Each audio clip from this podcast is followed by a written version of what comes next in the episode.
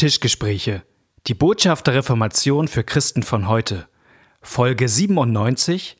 Kann ich mein Heil verlieren?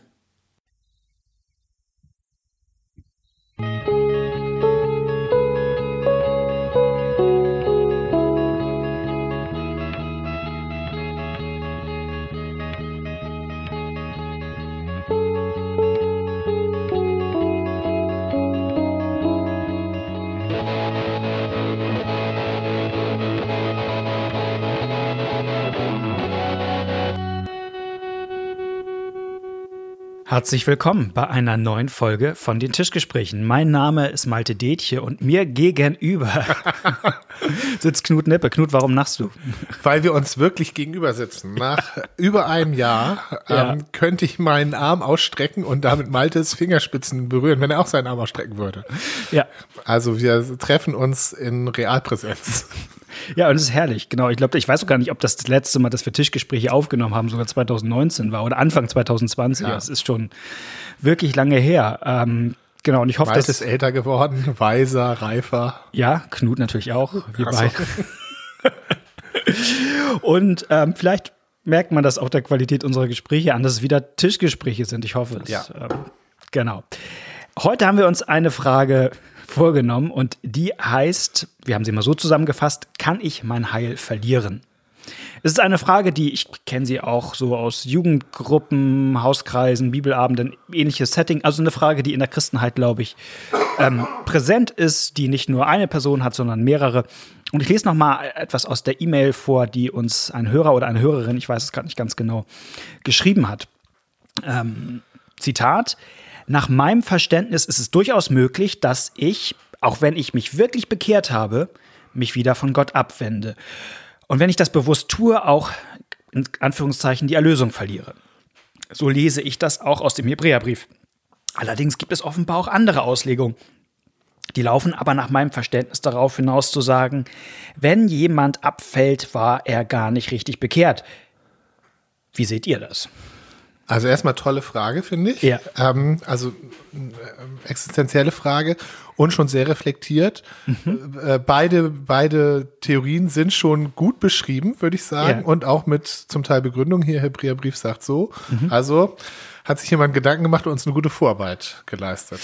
Genau. Wir hatten vorher schon im Vorgespräch gesagt, aber vielleicht versteht die Frage noch nicht jeder. Und vor allem diese, da sind ja so ein paar ähm, Andeutungen in dieser, in ja. dieser Hörermail drin. Also da, da wird ja was vorausgesetzt. Da wird auch Theologie vorausgesetzt, ähm, die vielleicht nicht jedem so ganz geläufig und vertraut ist.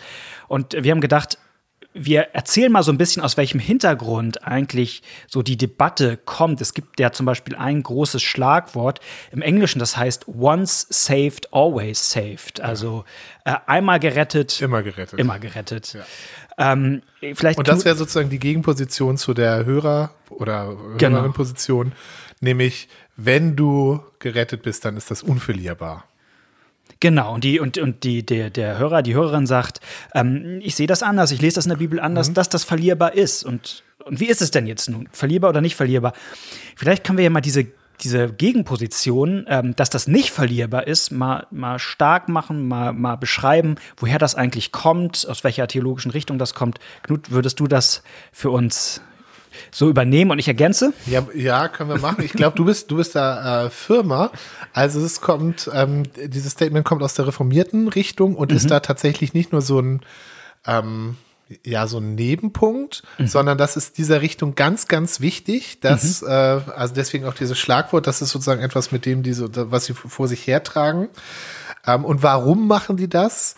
Ähm, also sie haben auch Bibelstellen, auf die sie sich beziehen, aber es hat auch einen theologischen Grund. Und zwar geht es ihnen um die Souveränität Gottes. Mhm. Das ist eigentlich sehr sympathisch und Find positiv. Ja, ja, genau. Dass sie sagen, dein Heil ist ein Werk Gottes mhm. und deswegen kannst du es auch nicht kaputt machen. Nee. Ähm, und wenn Gott dich gerettet hat, ist das unzerstörbar. Ja. Das ist sozusagen diese, ähm, die, die, die, Grundaussage, die ich eigentlich ziemlich gut finde. Mhm. Es hat dann äh, auch ein paar Konsequenzen, wo ich dann misstrauisch werde. Ähm, mhm. Zum Beispiel die Frage, wie geht man jetzt damit um, wenn man sozusagen sich Leute anguckt, wo man, wo das aber so aussieht. Als die waren früher dabei, die waren in der Gemeinde. Wir kennen sie alle. Wir kennen sie alle. Malte hat ein Buch darüber geschrieben. Ähm, sie waren engagiert und irgendwann mhm. sagen sie, nee, ich habe das hinter mir, es war eine Phase oder mhm. also das ist noch das Nette zu sagen, das war eine nette Phase, aber jetzt mhm. bin ich weiter. Manche sagen, nee, das war alles Schrott und ich will das loswerden und so. Mhm. Und dann muss man, also wenn sowas da hat ja, muss ja Gott einen Fehler gemacht haben. Augenscheinlich dem entgegensteht, dieser Aussage. Und da ist dann ähm, die Argumentation, ja, das war früher auch nicht echt. Das mhm. waren früher mhm. im, das war früher geheuchelt, oder? Also mhm. vielleicht haben die es auch selber so geglaubt, aber es war nie echt. Nee. Das Besondere an Heuchelei ist ja, dass man sich auch selber belügt, sozusagen. Und auch da muss man fairerweise sagen, auch dazu gibt es Bibelstellen, ja. die man dazu heranziehen könnte. Malte, du guckst, du, dir fällt gerade eine ein. Ich, ich, ich sehe deine Augenbrauen zucken. Mir ist am Schreibtisch eine eingefallen und jetzt lese ich sie vor. 1. Johannesbrief, Kapitel 2, Vers 19, da schreibt Johannes, im Grunde über Irrlehrer, sie sind von uns ausgegangen, aber sie waren nicht von uns. Denn wenn sie von uns gewesen wären, so wären sie ja bei uns geblieben. Aber es sollte offenbar werden, dass sie nicht alle von uns sind. Also die Idee dahinter ist ja, es gibt sowas wie in Anführungsstrichen falsche Christen, also Leute, die zur Gemeinde gehören, ähm, die aber nie, vom ganzen Herzen wirklich bekehrt waren. Und das wäre jetzt sozusagen ein so ein Beispiel. Das Unkraut unter dem Weizen vielleicht auch, ne? Ja, genau, mhm. genau. Ähm, vielleicht noch mal so zur historischen Einordnung. Ähm, vielleicht haben manche dieses Stichwort auch mal gehört. Fünf Punkt Calvinismus. Also das ist äh, ähm, die fünf Punkte des Calvinismus Calvinismus, es gibt so eine bestimmte reformierte Tradition, das sind auch nicht alle Reformierten, aber es gibt bestimmt, die sagen, es gibt fünf Punkte, die uns ganz wichtig sind, ähm, die, die auch so ein bisschen der Identitätsmarker von uns sind, die uns auch von anderen Christen so ein bisschen unterscheidet, die wir so hervorheben. Und ähm, man bringt die so im Englischen mit der Tulpe im Verbindung, Tulip, da so werden die abgekürzt. Und der letzte, das P steht für Perseverance of the Saints, also die Bewahrung der Heiligen, also echte Heilige, echte wiedergeborene Christen, die können nicht vom Glauben abfallen, weil sonst hätte Gott ja einen Fehler gemacht. Also mhm. so, genau. Ähm, tja, jetzt haben wir es einmal stark gemacht. Ja. Jetzt würde ich sagen, müssen wir mal so ein bisschen ähm, Fragezeichen machen, oder? Oder wollen wir es noch stärker machen einmal? Nö, ich finde, wir haben schon stark genug gemacht. Also es, also da sind ja Sachen drin, die mir gut gefallen. Was gefällt dir daran? Also erstmal, äh, die, die, dieser Ausgangspunkt, dein Heil ist ein Werk Gottes und zwar ja. zu 100 Prozent. Ja, also ähm, Luther, der nicht dazu gehört, aber der ist ja mal gefragt worden, was ist eigentlich der Anteil, den, den der Mensch zur Erlösung mitbringt? Was, was, was muss auf Seiten des, oder was kommt auf Seiten des Menschen wenn, wenn er erlöst wird und was ist Gottes. Und auf die Frage, was vom, vom Mensch kommt, sagt Luther, Sünde und Widerstand. Das ist das, was der Anteil des Menschen ist. Und alles, alles, alles andere macht Gott. Mhm. Und das finde ich, das finde ich hier sehr gut. Ähm, und auch das Bemühen, äh, diese, diese biblischen Stellen mit reinzunehmen, finde ich gut. Es kommt mir ein bisschen selbstimmunisieren vor, mhm. intellektuell, dass man nämlich, also ich, wenn ich erlebe, dass Leute vom Glauben abfallen, finde ich es ein bisschen gefährlich, immer nur zu denken, ah, die, die waren immer nur Heuchler, die gehörten nie, nie dazu. Mhm. Ähm, sondern wenn ich sowas erlebe, leide ich auch darunter. Ja, also ein Bruder und eine Schwester, die irgendwann sagen, nee, ist nichts mehr für mich. Man, also soll man dann nicht mehr für die beten, um die kämpfen? Ja, ist das, ähm, soll man sich nicht Gedanken darüber machen, was vielleicht auch in der Gemeinde oder in der Verkündigung schiefgelaufen ist, dass Leute, also denn ich erlebe ja auch, dass Leute die Gemeinde verlassen, weil sie irgendwas in der Verkündigung gehört haben, wo ich sage, ja, das war auch, also mhm. das ist auch abzulehnen. Ähm, also da, da bin ich so ein bisschen, da, da, da bin ich sehr skeptisch, ob man da sich nicht unbequem Fragen auch verweigert. Und das andere ist einfach, dass es in der Bibel tatsächlich auch die anderen mhm. Stellen gibt, äh, auf die ja die Frage, die Fragestellerin oder der Fragesteller hinweist. Genau. Ähm, und äh, das wird dann total ausgeblendet. Und deswegen bin ich, ähm, bin ich mit der, also ist das nicht meine Position. Ich ergänze das noch mal ein bisschen, bevor wir gleich auf, auf diese Bibelstellen ja. auch zu, äh, zu sprechen kommen, die da ein bisschen ähm, genau eine andere äh, Spur einschlagen. Ähm, ich finde es erstmal auch positiv, den Leuten eine, ich nenne es jetzt mal Sicherheit geben zu wollen. Dazu sage ich gleich was. Sagst du auch noch was? Aber zu sagen, Nein, äh, gut, ja. once saved, always saved, hat ja irgendwie die, die positive Intention zu sagen, hey, mach dir keine Sorgen. Ja. Wenn Gott dich gerettet hat, er wird auch an dir festhalten. Ja. Und das finde ich ist eine ganz positive, ähm, ähm, erstmal Intention. So, Denn ich bin gewiss, dass der, der an euch das gute Werk angefangen hat, es auch vollenden wird bis an den Tag Jesu Christi. Philippa-Brief. So einer meiner Ja. Lieblings- Amen. Segenssätze, die ich zum Beispiel nach dem Abendmahl den Leuten noch mit cool. auf den Weg gebe. Also den finde ich super. Oder Johannes 10, äh, die Rede vom, vom guten Hirten. Und niemand Ja. wird sie aus meiner Hand reißen. Ja. Ja, auch eine tolle äh, Verheißung Gottes. So. Ähm, und jetzt trotzdem, ich weiß nicht, ob das so funktioniert, dass das wirklich am Ende bei mir eine Sicherheit ähm, gibt, weil ich mich natürlich auch immer fragen kann, bin ich jetzt eigentlich auch einer von den Heuchlern? Ja. Also wenn jetzt, wenn jetzt der, der Peter, der bisher in meiner Gemeinde war, jetzt nicht mehr in der Gemeinde ist, und der offensichtlich nie echt geglaubt hat, aber ich habe den doch immer erlebt und der hat so gesprochen und der, der, der war auch davon selber überzeugt, dass er ein echter Christ war. Und du hast von ihm profitiert. Also ich, ich kenne das ja von Leuten, von denen ich profitiert habe geistlich, die mich geistlich weitergebracht haben. Und dann sollen das nie echte Christen gewesen sein. dann kann ich dir die Frage stellen, wie ist das mit mir? Ja. Bin ich, bilde ich mir vielleicht äh, das nur ein, bin ich vielleicht auch einer von denen und und da ist sozusagen der Blick immer bei mir. Wie ist das eigentlich bei mir? Und ähm, und ich finde, dann wird das, also das wird, wenn die, wenn es dunkel wird im Glauben, ist das, wird das dünnes Eis, sag ich mal. Und das ähm, gefällt mir daran dann nicht so. An diesem Satz, once saved, always saved. Wollen wir jetzt mal auf diese Bibelstellen gucken? Ja, die, gerne. Die dieses, Die, also die, die andere Position stärken, ja? genau. Du, du warst fleißig und hast schon welche rausgesucht, sehe ich hier. Genau, also es gibt, gibt, ich sag mal, zwei größere Kategorien, ähm, die, ich, die ich nennen würde. Einmal gibt es die Warnungen in der Bibel. Mhm. Also es gibt äh, gerade in den Briefen, also die Briefe sind, sind so ein bisschen Ja, das Hebräerbrief wurde ja genannt. Hebräerbrief, aber auch Paulus, Petrusbrief, äh, Pe- Petrusbriefe, ähm, ähm, wo es einfach viele Warnungen auch gibt, tut das nicht. Also irgendwie ganz prominent 1. Korinther 6, wo da so ein Lasterkatalog kommt, wisst ihr nicht, dass die Götzendiener und die Unzüchtigen und, und so weiter und so fort, dass die das Reich Gottes nicht erben werden. So, also auch, auch klare Warnungen immer wieder ähm, vor Abfall. Das kann man sich natürlich drehen, weil man immer sagen kann, in dem Moment, wo Paulus nur warnt vor Abfall, heißt das ja logisch noch nicht, dass das auch passiert. Ja. So, das, was ein Argument ist. Ähm, Aber es Aber- gibt eben noch andere Bibelstellen. es gibt eben noch andere Bibelstellen, die davon reden, dass Leute früher mal nicht nur in der Gemeinde waren, sondern auch irgendwie offensichtlich wirklich geglaubt haben und das jetzt nicht mehr tun. Also ich, ich lese jetzt einfach mal ein paar kurze vor. 1. Timotheusbrief, Kapitel 4, Vers 1. Der Geist aber sagt deutlich, dass in den letzten Zeiten einige von dem Glauben abfallen werden und verführerischen Geistern und Lehren von Dämonen anhängen. Ich finde, da muss man schon viel tricksen, wenn man das so dreht, äh, dass das Leute waren, die nicht wirklich geglaubt haben. 2. Thessalonicher Brief, Kapitel 2, Vers 3. Lasst euch nicht verführen und dann, dann zuvor muss der Abfall kommen. Also, dass es einen Abfall gibt, so. 2. Petrusbrief, das Kapitel 2, da gibt es mehrere Verse. Ich meine, Vers 10, 15, so. Ich lese mal einen vor. Denn wenn sie durch die Erkenntnis des Herrn und Heilands Jesus Christus entflohen sind dem Schmutz der Welt, werden aber wiederum in diesen verstrickt und von ihm überwunden, dann ist es mit ihnen am Ende ärger geworden als am Anfang. Also auch das setzt eigentlich, wenn man es nicht versucht, irgendwie zu verdrehen, eigentlich voraus, dass das Leute sind, die, die eigentlich mal, sag ich mal, der Welt entkommen sind, zu Jesus gekommen sind und jetzt wieder zurück. Und, und die Frage ist, was mache ich mit solchen Bibelstellen? Und, und ich finde es immer nicht so elegant, sie irgendwie so lange zu drehen, bis es irgendwie in mein Gedankenkonstrukt passt.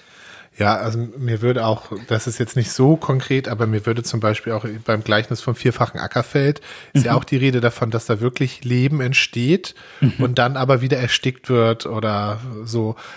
Also, was ja im Bild auch bedeuten würde, da war wirklich mal was und das wird dann kaputt gemacht. Also, Ja. das müsste man da ja auch irgendwie einordnen. Genau. Ähm, wo aber, ich glaube, diese, ich sag mal, diese bestimmte reformierte Spielart mit diesem ähm, Once saved, always saved, glaube ich, ihren Punkt hat, ist zu sagen, aber es gibt doch auch andere Bibelstellen, die so klar sagen, dass unser Heil unverlierbar ist. Ja, also Also sowas wie, was du gerade gesagt hast, mit dem, der das gute Werk in euch angefangen hat, der wird es auch vollenden und, und niemand wird sie aus meiner Hand reißen. Also du hast mich ja darauf hingewiesen, ähm, wie, wie kritisch eigentlich diese Formulierung sein Heil verlieren ist. Ja. also das ist ja keine Formulierung, die in der Bibel so vorkommt. Nee, genau. Ähm, deswegen jetzt, jetzt benutzt du es selber. Also äh, die Frage ist genau, wie man sich das dann eigentlich vorstellt. Ist, mhm. ist mein Heil irgendwie so ein Gegenstand in meinem Besitz, ja, mhm. ähm, der mir runterfallen kann und kaputt gehen kann? Äh, das, äh, wenn man so wie so, eine Vase, die ich so habe ja, genau. und ich dann so durch die Wohnung balanciere und ich muss immer aufpassen, dass mir mein Glaube auch also wenn, wenn, man, wenn, man, wenn man das so formuliert, ja. merkt man schon, wie, wie schwachsinnig das ist, ja, weil, ja. weil mein Heil ja sozusagen kein Gegenstand ist, den ich habe, sondern ein Versprechen, was Gott mir gibt. Mhm. So. Ähm, das äh, äh beantwortet damit diese Frage zwischen diesen beiden Polen mhm. noch nicht, aber finde ich, ähm, ändert schon mal ein bisschen die Blickrichtung. Und das, glaube ich, ist für mich eigentlich ein entscheidender Punkt in ja. dieser Frage umzugehen. Also worauf gucke ich eigentlich? Mhm. Ähm, und ich glaube, ein Fehler ist tatsächlich, wenn ich sozusagen auf mich gucken muss, um diese Frage zu entscheiden. Und mhm. zwar sowohl in der einen Position, wenn man sagt, okay, ähm, das, also deswegen mag ich auch, du hast es vorhin auch gesagt, Sicherheit. Was gibt mir mhm. Sicherheit? Das Wort Sicherheit mag ich nicht, dank meiner theologischen Schulung. Also Sicherheit ist, da bin ich, das ist auch geklaut von Luther. Sicherheit ist sozusagen, dass ich etwas überprüfen kann in meinem Leben und gucken kann, ist da ein Häkchen hintergesetzt und wenn ja, dann, dann ist alles gut und wenn nicht, dann nicht, sozusagen. Also mhm. zum Beispiel habe ich ein Bekehrungsgebet gesprochen und habe ich es ernst ah, gemeint. Ja, ja. Und wenn ich das gemacht habe, dann bin ich gerettet. Ja, mhm. das ist was, das, das gibt, das wäre so ein Punkt, der ist austauschbar. Für manche ist das Bekehrungsgebet noch nicht, äh, genügt noch nicht, sondern da müssen noch so und so viele gute Werke hinterherkommen und Taten und ewige Treue oder was weiß ich. Das, wie gesagt, das ist variabel. Aber das ist etwas, was ich in meinem Leben mir angucken kann und gucken kann, habe ich da das Häkchen und wenn ja, bin ich sicher, ich bin gerettet. Das gibt es tatsächlich auch ein bisschen in dieser grundsätzlich sehr sympathischen ähm, reformierten Position, mhm. weil man ja dann auf die Frage, was, was, woran sehe ich eigentlich, ob ich gerettet bin oder nicht, auf Folgen in seinem eigenen Leben gucken soll, denn sozusagen die Früchte zeigen mir, ob ich jetzt zu den echten mhm. oder zu den nicht echten gehöre. Und damit habe ich wieder etwas, auf das ich in meinem Leben gucken muss. Wie dankbar bin ich. Genau. Und wenn ich meine Häkchen machen kann, dann bin ich auf der sicheren Seite. So. Und das ist ein Konzept, was Luther grundsätzlich ablehnt, weil er sagt, dass auf, auf Punkte in seinem eigenen Leben zu gucken, macht dich entweder ähm, hochmütig mhm. gegenüber anderen. Ähm, das ist nämlich auch nochmal der Punkt, dass ja oft diese Punkte was sind, dass man sich mit anderen vergleicht und sagt, ja. was haben die nicht, was habe ich? Also wo, was sind die Punkte, an denen man die echten Christen erkennt? Mhm. Also es macht dich entweder äh, hochmütig oder eben auch ähm, verzagt, weil du nie, dann findest du nämlich doch jemand, der auch ernsthaft ein Bekehrungsgebet gesprochen hat und das ernst meinte und ganz viele gut getan und der dann abgefallen ist. Und Luther hat ein völlig anderes Konzept und das, das Gegenteil von Sicherheit ist Gewissheit bei ihm. Mhm. Um, und er sagt, Gewissheit kommt, dass ich auf die Zusage Gottes gucke mhm die ich nicht überprüfen kann. Ich kann kein, bei der Sicherheit kann ich, kann ich testen. Habe ich das in meinem Die ich Leben? nicht in meine Hand, in meine genau. Hosentasche genau, stecken das kann. kann ich nicht überprüfen, ja, ja. sondern Gott sagt mir etwas und daran halte ich mich fest und das, was Gott mir sagt, das schafft in mir die Gewissheit, dass er das hält. Und das ist eine völlig andere Art, an dieses Thema ranzugehen. Das ist erstmal eine sehr persönliche Sache mit mhm. Blick auf Gott. Und man guckt nicht auf die anderen und sagt, ja, aber ich muss mich doch irgendwie unterscheiden von dem und was habe ich, was der nicht hat und so weiter, sondern das ist eine Sache zwischen Gott und mir erstmal. Mhm. Und das halte ich für sehr, sehr sinnvoll.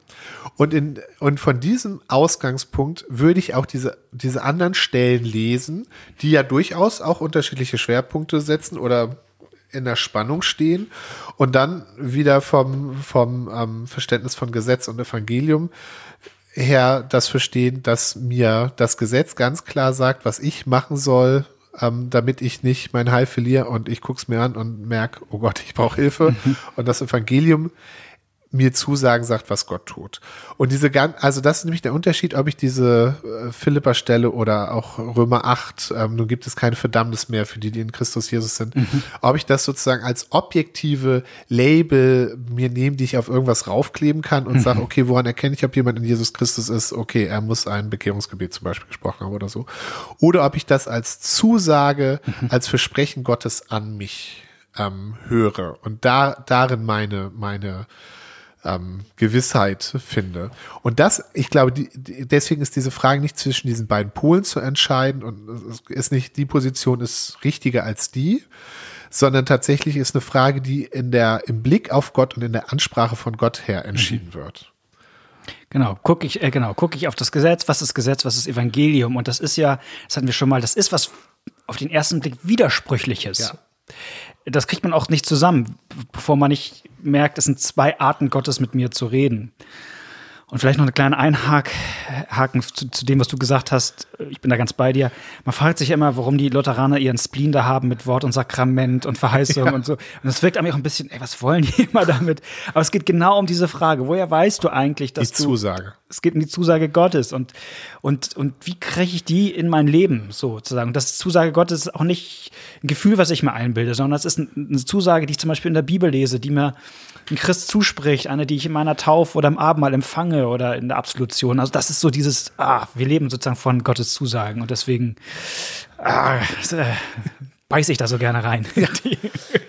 Also mir ist, mir ist im Nachdenken oder in der, im Vordenken auf das Thema ist mir eine Geschichte eingefallen, in der finde ich beides drin ist und man da aber auch die Blickrichtung gut mitkriegt. Mhm. Und zwar ist das, ähm, das ist auch eine bekannte Geschichte, wie Jesus Petrus die Verleugnung voraussagt mhm. und sagt, du wirst mich verleugnen. Und das ist vom Gesetz gesehen ein riesiges Problem. Ja, Gott verleugnen. Irgendwo im Alten Testament steht, wer mich ehrt, den, den werde ich auch ehren und wer mich verleugnet, den werde ich auch verleugnen und so. Also das ist, das ist äh, eine heilsentscheidende Frage, was Petrus mhm. da macht. Ja, also das, das ist eine richtig schlimme, schlimme Sünde.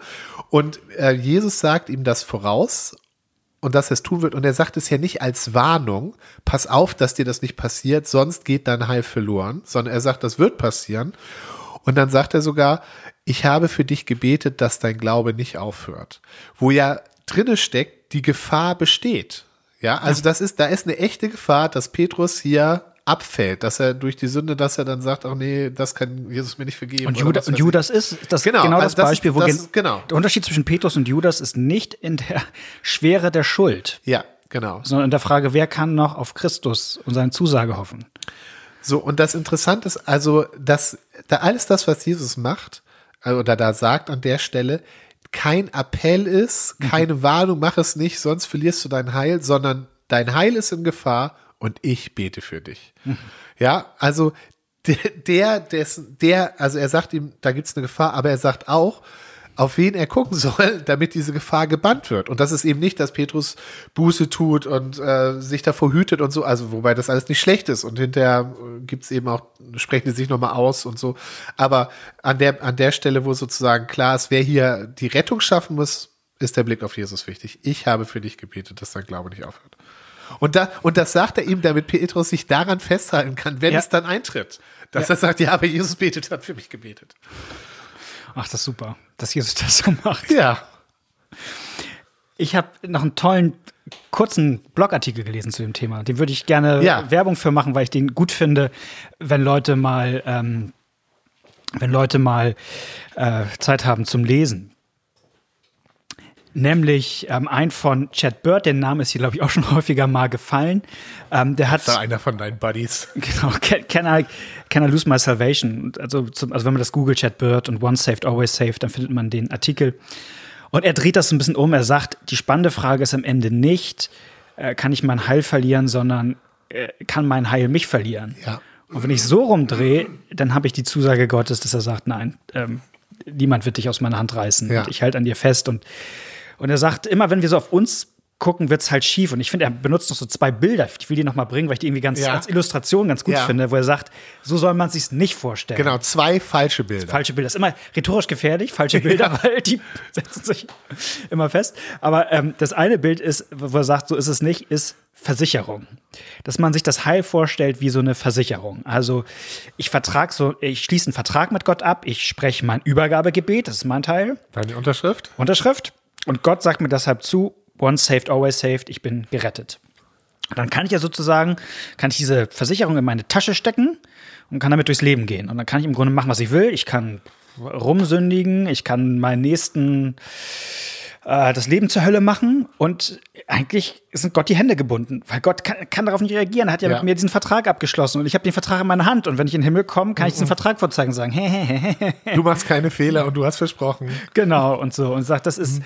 so geht's nicht und, ja. und für, und da gibt es auch diese Stellen in der Bibel, die ganz klar sagen, so geht es nicht. Also äh, ähm, genau, tut also macht euch keine falschen Hoffnungen. Also solche Leute werden das Reich Gottes nicht erben. Punkt. So und das ist auch dafür da, um uns zu erschrecken, wenn wir, weil wir ja manchmal vielleicht doch in dieses ähm, Versicherungsdenken reinrutschen. Das liegt vielleicht ja auch in uns so, äh, in unseren alten Adams und alten Evas so drin. Und dann sagt er, okay, das ist es nicht. Aber es gibt auch ein anderes Bild, das ist es auch nicht. Und äh, das ist das Bild von einem Bankkonto. Das Bild ist ungefähr so. Es gibt im Himmel ein Bankkonto und Jesus hat es prall gefüllt. Also der hat da Milliarden raufgetan durch sein, durch sein gehorsames Leben und durch seinen Tod am Kreuz. Und jetzt habe ich quasi diesen, diesen moralischen, äh, äh, diesen, Guthaben. Dieses moralische Guthaben im Himmel, genau. Und jede Sünde macht so ein kleines Minus. Und die Frage ist, wie viel ist da gerade noch drauf? Und dann, je größer die Sünde, desto mehr Minus. Und dann ist ja die Frage, gibt es irgendwann den Punkt, wo das Guthaben einfach äh, überschritten ist, wie beim Handy, wenn das dann wird genau. auf, aufgelegt. Genau. So, sie haben jetzt Manche halt Sünden sind dann so schlimm und schlagen so stark zu Buche, ja. dass man ins Minus rutscht und das war's dann. Und das ist im Grunde wieder ein Bild, was so auf mich guckt. Ja. Weil ich mit meinen Taten ja. im Grunde das wieder beeinflusse. Und, und auch da ist sozusagen die Botschaft der Bibel klar, nein. Ja. Äh, Gott ist treu und wenn immer wir eine, eine Sünde bekennen, wird er uns sie vergeben. Also, erste Johannesbrief finde ich diese, diese, ähm, er liest ihn auch oft vor, ne? So, ähm, ja, wenn wir unsere Sünden bekennen, so genau. ist er treu und gerecht, dass er uns ähm, rein macht von aller Ungerechtigkeit. Ja. Irgendwie so. Das, vielleicht fehlt noch was, aber genau, so. Genau, äh, und diese Zusage, ähm, ich, hatte gerade im, Bibelabend bei uns die, das, die Geschichte mit der Sünde gegen den Heiligen Geist. Und das ist so stark, dass man eigentlich den einen Satz überliest, der da auch noch drin ist, wo Jesus sagt, alle Sünden können vergeben werden. Selbst die schlimmste Gotteslästerung. Ja.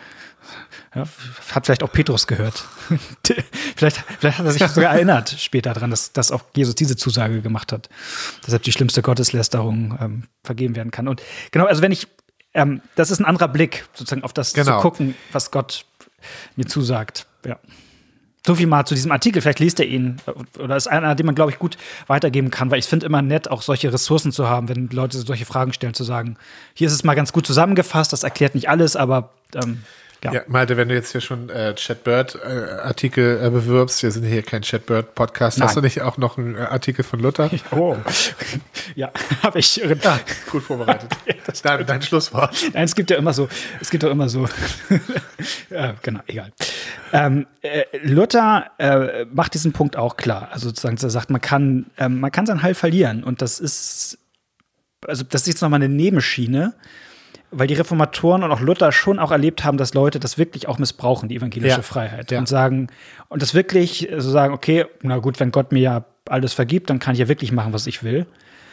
Und da sagt der Luther, nee, das habt ihr nicht richtig verstanden. Und wer es, mhm. wer es, und wer das so tut, der, der ist auch da rausgefallen. Also da ist er relativ hart.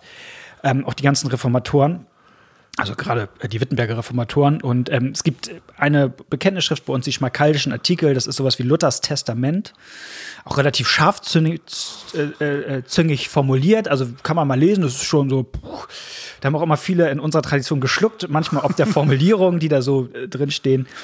Aber ähm, ich lese mal einen kleinen Abschnitt vor, das ist ein bisschen aus dem Kontext gerissen, aber Darum so ist vonnöten zu wissen und zu lehren, dass wo die heiligen Leute, abgesehen davon, dass sie die Erbsünde noch haben und fühlen, da wieder auch täglich büßen und streiten, etwa in öffentliche Sünden fallen, wie David in Ehebruch, Mord und Gotteslästerung, dass alsdann der Glaube und der Geist weg gewesen ist. Denn der Heilige Geist lässt die Sünde nicht walten und Überhand gewinnen, dass sie vollbracht werde, sondern steuert und wehrt, dass sie nicht tun muss, was sie will. Tut sie aber, was sie will, so ist der Heilige Geist und Glaube nicht dabei. Das ist natürlich nochmal ein großes Fass, was wir jetzt aufmachen. So, also gibt es so verschiedene Kategorien von Sünden. Jein, Jein ist so immer, finde ich, ähm, es kommt immer darauf an, wie man guckt, so, aber äh, ist bei Luther schon, der Heilige Geist macht mit Sünde keine Kompromisse. Und wenn ich da mich festbeiße und wenn ich Sünder bleiben mhm. will und darin bestehe, dass mein Fehlverhalten richtig ist, ähm, das ist so ein bisschen das, das jetzt nochmal wieder ein Sonderthema fast, die Frage nach, nach, nach Unbußfertigkeit. Ähm, ja. Ähm, äh, das ist das Problem. Das Problem ist nicht, dass bestimmte Sünden besonders schlimm sind. Dass man sagt, ah, diese, also wenn du jetzt zu viel isst, ist das nicht so schlimm. Aber, nee, aber ich, würde, ich würde sagen, also Luther, Luther macht hier einen Unterschied zwischen den Leuten, die mit ihren Sünden kämpfen genau. und auch unterliegen. Ja. Ab und ja. zu. Ja. Und den Leuten, die nicht mehr gegen ihre Sünden kämpfen und die dem voll nachgegeben haben. Und Ja. da sagt zwischen denen, äh, bei, den, bei dem einen merkt man, der Heilige Geist ist noch dabei und kämpft mit ihnen, auch, auch wenn sie, auch wenn sie fallen. Ja. Ähm, aber das andere und, und das andere, und er sagt, das ist ein ähm, ewigkeitsrelevanter Unterschied, sage ich jetzt mal so ein bisschen. Ja. Ja, wir sind, wir sind auf der Zielgeraden, Knut. Okay, dann. Ähm, ja. Vielleicht, was ist die gute, gute Nachricht? Wenn heute, also das wäre finde ich nochmal die, die letzte Frage, wenn sich hier jemand zuhört und sich fragt, ach, kann ich mein Heil verlieren? Und mich ficht das richtig an. Ja, das, also, ja, ja, ich kann das. Im Blick, also im Blick auf mich, wenn ich Mhm. Ja. mich angucke und diese ganzen Bibelstellen, dann kann ich, dann kann ich mein Heil verlieren, ja, ähm, weil es Punkte, weil es Linien gibt, die in der Bibel ähm, beschrieben werden, die ich überschreite. Ähm, aber das Gute ist, dass ähm, die- Hilfe eben nicht im Blick auf mich liegt und auch nicht darin, dass ich sage, okay, ich muss jetzt besser aufpassen und darf über diese Linie nicht mehr rübergehen. Ähm, das ist sicher richtig, aber ich merke auch, dass ich das immer wieder nicht schaffe, ähm, sondern dass die gute Botschaft ist, dass es jemand anders gibt, der solche Leute äh, wie mich, die immer über diese Linien gehen, der das der mich rettet und der mir sagt, pass auf, niemand kann dich aus meiner Hand reißen. Weder Gegenwärtiges noch Zukünftiges, weder Leben noch Tod, weder Engel, Mächte, andere Gewalten und so weiter. Und das, also, das, das ist die gute Botschaft, dass äh, die Bibel sowohl auch uns in unserem Leben, also den Blick auf uns richtet und da zeigt, was nicht in Ordnung ist, aber auch den Blick auf Jesus richtet, der uns nicht verlieren kann. Amen. Amen. Ich hoffe, das hat euch ein bisschen weitergeholfen. Ähm, wenn ihr andere Fragen habt, die euch beschäftigen, schreibt uns gerne E-Mail an tischgespräche.gmx.net, Tischgespräche mit AE. Ähm, wir können es nicht versprechen, unsere Liste ist Nein, echt- unsere Liste wird immer länger, aber so, aber wenn ihr weiter Fragen schreibt, dann haben wir äh, den Luxus, dass wir uns ein bisschen aussuchen können Ja. und uns vor manchen Fragen äh, drücken, weil sie entweder zu schwer sind oder weil Malte und ich sagen, darüber würden wir länger als eine halbe Stunde streiten. In dem Sinne, habt gute zwei Wochen und ähm, wir freuen uns, wenn wir uns dann wieder hören. Bis bald. Tschüss. Tschüss.